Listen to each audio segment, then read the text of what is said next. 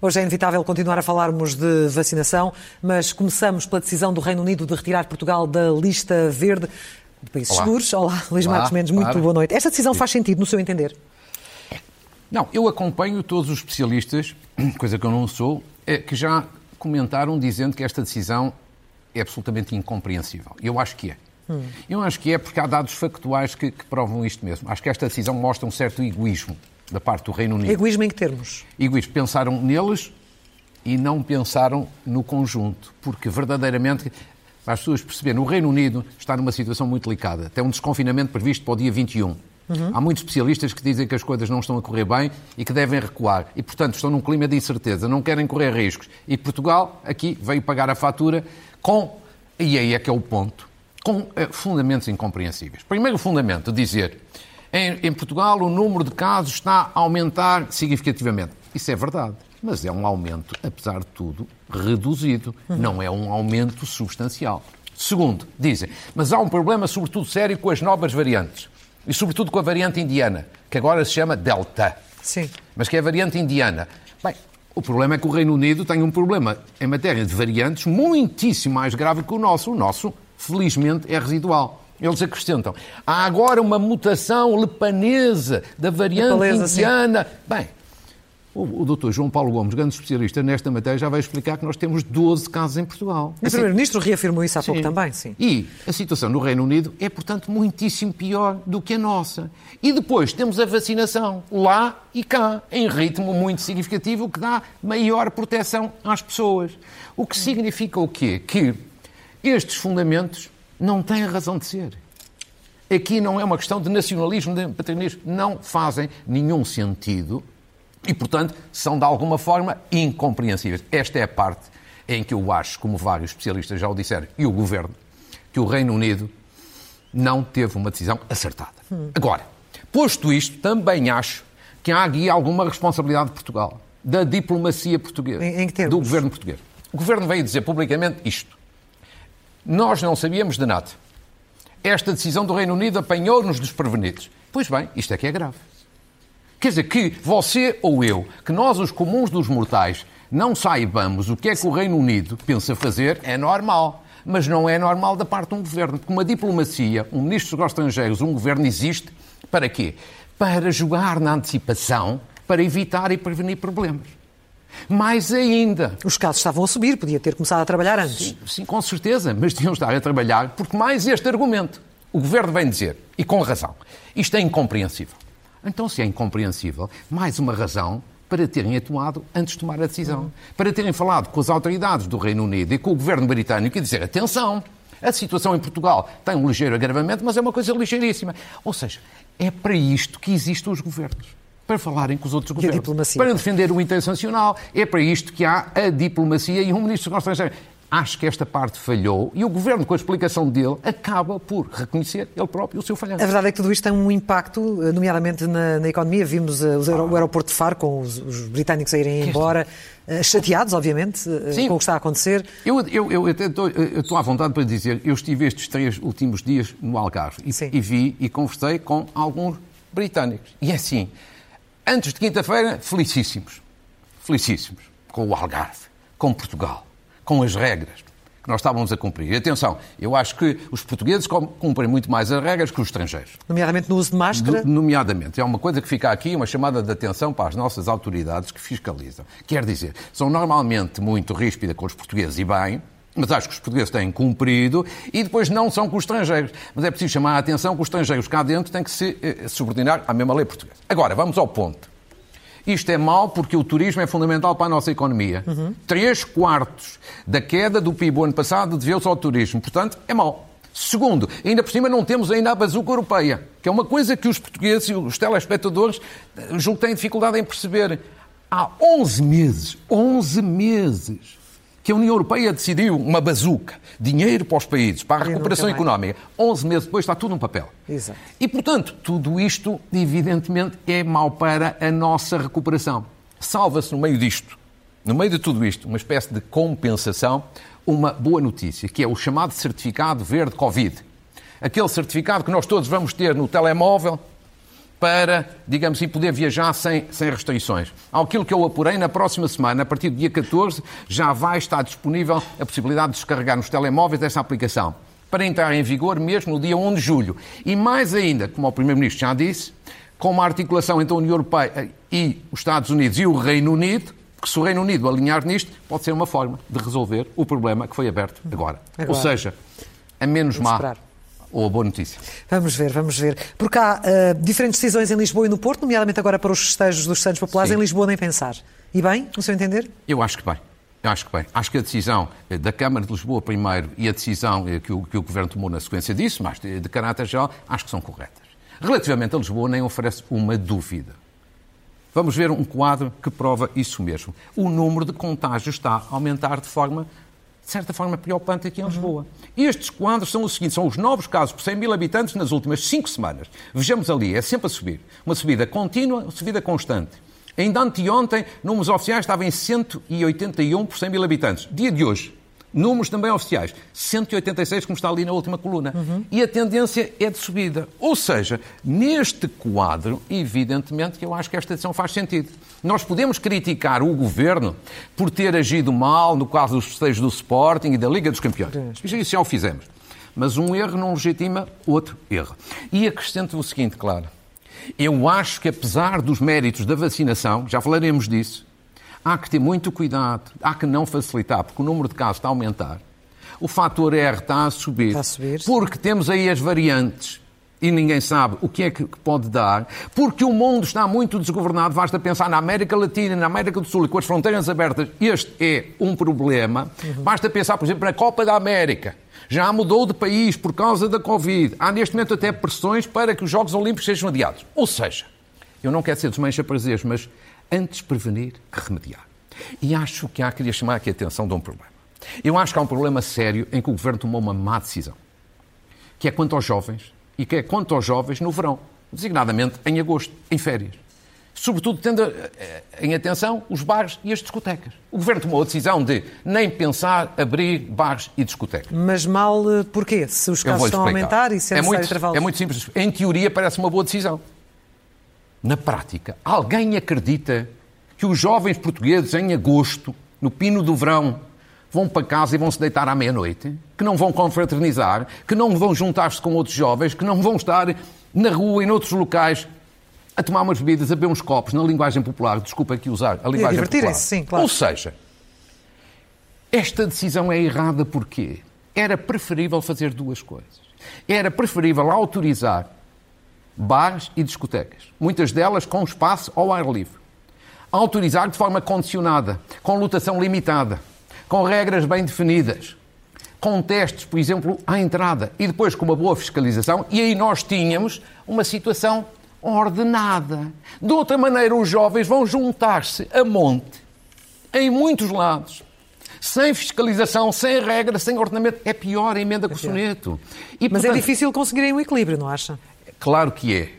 Mas eu acho que haverá sempre excessos. Qualquer pessoa compreende que é preferível você ter uma decisão ordenada do que viver num pântano completamente desordenado, em que tem uma proibição, mas ela na prática não é eficaz. Uhum. Segundo, se fosse possível, isto, esta segunda hipótese não sei se é possível, se fosse possível, sei lá, ainda no mês de julho, por exemplo, sem prejuízo das outras faixas etárias que estão a ser vacinadas. Vacinar também os jovens acima de 18, 20 anos, eu acho que essa medida era também muito, muito positiva para haver alguma proteção. Numa palavra, acho que esta questão dos bares e das discotecas devia levar o governo a refletir, a repensar e a rever, porque é preferível ter os jovens de uma forma controlada, entre aspas, mas de uma, uma forma completamente descontrolada. E eles olham para isso a é um televisão e veem aqueles amontoados todos, evidentemente que vão fazer isso. Exatamente. Bem, é uma sugestão que, fica, que, deixo. que. Não é que eu seja hoje em dia um frequentador de discotecas, mas é porque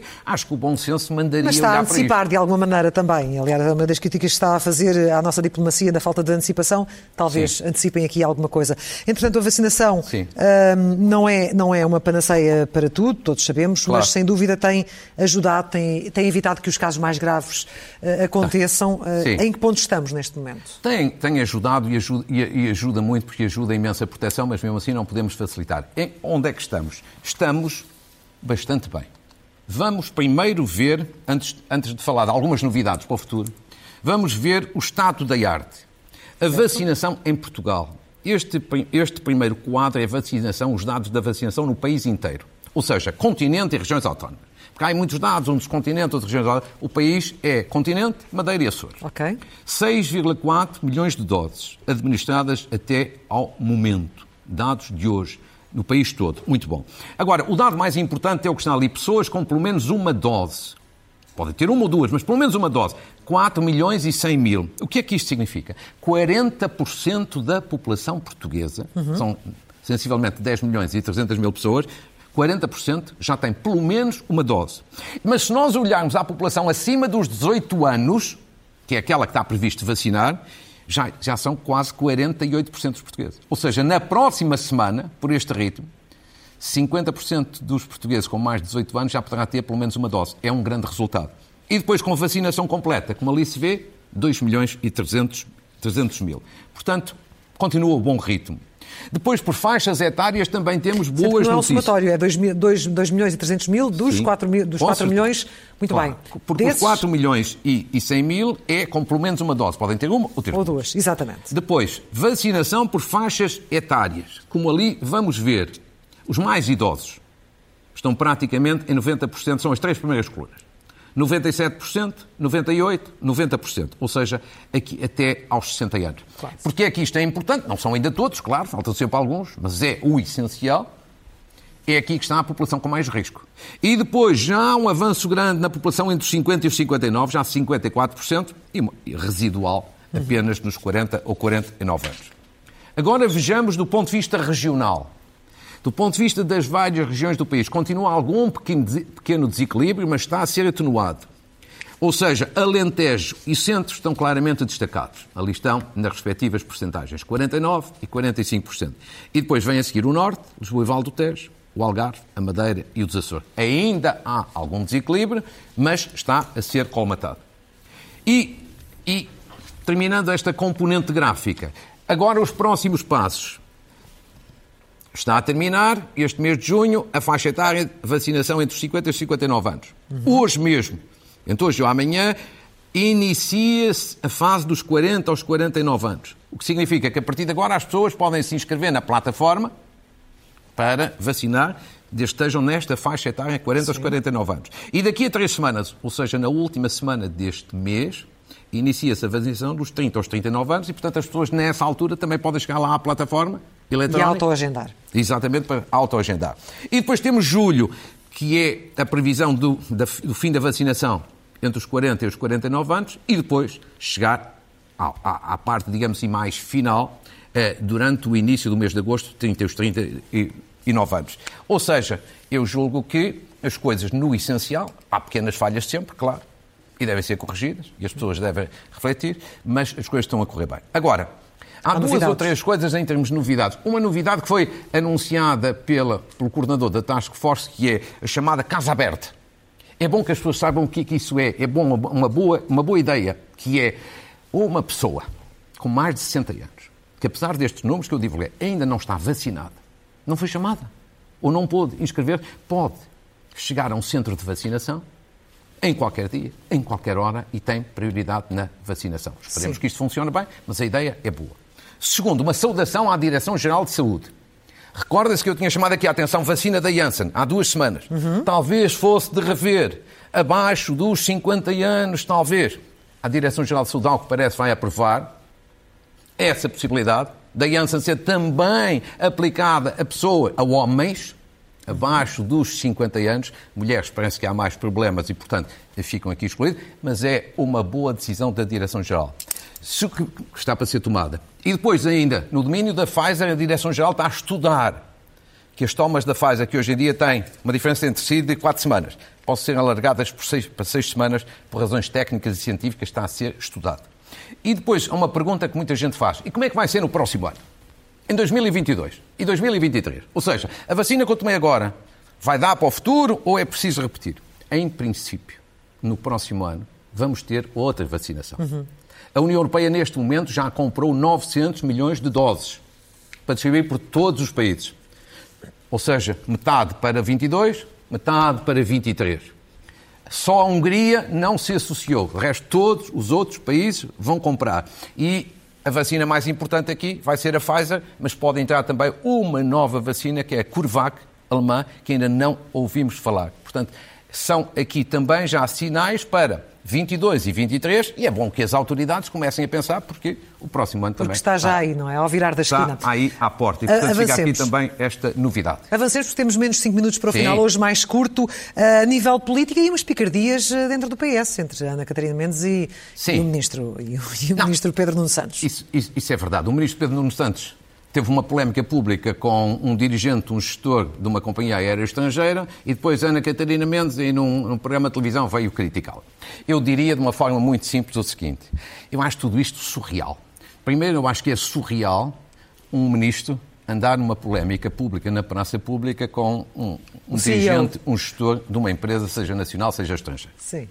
Mais surreal, acho que a líder parlamentar que apoia o governo venha criticar em público o ministro porque acho que é uma decisão que não é correta nem é inteligente. Não, não é correta, porque uma líder parlamentar, não é, ela não é uma comentadora, é uma líder parlamentar. E, portanto, não deve estar em público, evidentemente, a desautorizar um ministro, mesmo que dele discorde. Segundo, acho também não é muito inteligente, porque só arranja anticorpos e animosidades desta maneira. Uhum. Agora, as pessoas perguntam, mas porquê é que isto acontece? Esta é que é a questão de fundo. Porquê é que acontecem estas divergências?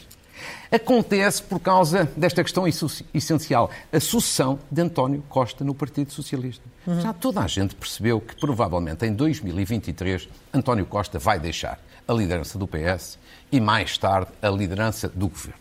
Muito bem. E, portanto, esta sucessão no PS já começou. E Pedro Nuno Santos é clarissimamente, como toda a gente reconhece, o mais, o que está em melhores condições para ser líder do PS. Só que há muito boa gente do Partido Socialista talvez a começar até pelo próprio Primeiro-Ministro, mas haverá muita gente que não quer. E apostou, num primeiro momento, em Fernando Medina. Mas Fernando Medina já deu todos os sinais que não está virado para essa guerra. Eu acredito mesmo que Fernando Medina mais facilmente pode ser um dia, em 2026, candidato a Presidente da República, se as coisas lhe correrem bem, do que, do que propriamente candidato a líder do PS. Okay. E é aqui que surge alguma chance de Ana Catarina Mendes, que estará a tentar também aqui esta oportunidade, uma espécie de segunda escolha, não sei se lá chegará, se terá condições, mas é tudo isto que alimenta um bocadinho estas guerras, é estes conflitos e estes problemas e questões que las é, é que António Costa, se não prepara a sessão, depois fica difícil de sair para, para a tal ambição. Vamos lá ver, relativamente a António Costa, o que, António Costa, a minha convicção, já o disse aqui várias vezes, é assim. Ele gosta da ideia de ter um cargo europeu. Se lá vai conseguir chegar ou não, é outra questão. Porquê? Porque em 2019, pouca gente sabe, ele foi sondado. Em 2019, há dois anos, ele foi sondado para Presidente do Conselho Europeu. Mas tinha eleições legislativas cá dentro. E, portanto, disse que não. Mas a ideia ficou. E ele gosta da ideia. E, portanto, se em 2024, que é quando a questão se pode colocar, é só daqui a três anos, Sim. se ele quiser ser Presidente do Conselho Europeu e pode ter chances para isso, ele tem que sair do governo antes, em 2023. Não pode candidatar-se às eleições legislativas e oito meses depois sair. Claro, porque isso seria fazer aquilo que nós já vimos num filme com o Durão Barroso em 2004. Claro. É uma espécie de suicídio em versão agora de reincidência agravada. E, portanto, provavelmente, se ele quer um cargo europeu, terá que sair em 2023. 23. É a sucessão no PS que está animar as hostes. Finalmente, Portugal e Espanha com uma candidatura conjunta ao Euro 2030 e bem, no seu entender? Ao Mundial. Ao Mundial, é peço desculpa, ao Mundial, Tolice. Exatamente. Sim, sem dúvida. Exatamente. E bem, no seu entender? Do meu ponto de vista, bem. Eu explico porque de uma forma muitíssimo breve. Há muita gente que diz, ah, vamos a reboque da Espanha, nem temos aqui o jogo de início, nem a, nem a final. Bem, é preciso ter atenção que Portugal sozinho nunca na vida organizaria um europeu. Porquê é que isto é bom? Primeiro porque se ganharmos esta candidatura, Portugal e Espanha, Portugal não tem que construir mais estádios. Não tem que entrar naquela aventura financeira e responsabilidade financeira dos estádios de 2004. Euro 2004. E esse investimento tem que ser feito pela Espanha e não por Portugal. Depois, porque acho que isto é permitir rentabilizar os nossos estádios. Por exemplo, o estádio de Luz, o estádio de Alvalade, o estádio de Dragão, eventualmente um quarto pode ser o do Algarve. Ou seja, já estão feitos. Depois, porque dá visibilidade ao país. Uma competição desta natureza, mesmo que não tenhamos os jogos principais. Uhum. E depois, porque é bom para o turismo, é bom para a economia. É bom, é bom para o comércio, é bom em geral. Ou seja, não me parece, não tendo que, que, que ter grande despesa e construir, isso é que seria uma aventura construir estádios, Sim, estádios acho que não temos nada nada a perder. Terminou e podemos ter chance. Terminou o nosso tempo. Para e a semana só... vai, ter, vai ter uma rubrica em relação às câmaras municipais, vai começar a fazer uma análise. É. Quinzenalmente, não é? Quinzenalmente faremos já na próxima semana uma análise de candidaturas autárquicas, Muito aí bem. em cinco conselhos do país e depois outros cinco, porque estamos cada vez mais próximos de eleições autárquicas. E como temos que concluir, queria só ter uma palavra de saudação a Inês Souza Real, a nova líder do PAN, hoje eleita, que sucede a Andréa Silva, que eu aqui saudei na semana passada, e desejar não apenas felicidades, ela, já a conhecemos que ela foi líder parlamentar, e sobretudo, uma coisa importante, ao encerrar o seu Congresso, ela deu um sinal que é importante para o Governo, de dizer disponibilidade para negociar o orçamento, já fizemos outra vez, mas exigência. Ou seja, o Governo tem que estar aberto a negociar, mas vai ter que abrir talvez um bocadinho mais os cordões à bolsa. Mas enfim, quem não tem maioria, é assim. Quem não tem cão, caça tem com gato. Tem que ser. Luís Marcos Mendes, voltamos a encontrar-nos claro, na próxima um semana. No próximo e esperando domingo. que a seleção daqui a instantes... Esperemos que sim. Sabe, sabe porquê que eu digo Mas isto? Afinal... Não é só por ser a seleção. É que Portugal, o único título que Portugal não tem, nem em clubes, nem em seleções, é, é o título de sub-21. Sub e, portanto, falta-nos isso, ao menos que tenhamos isso hoje. Vamos torcer, vamos torcer. Muito obrigada, até domingo. Obrigada. Muito gosto.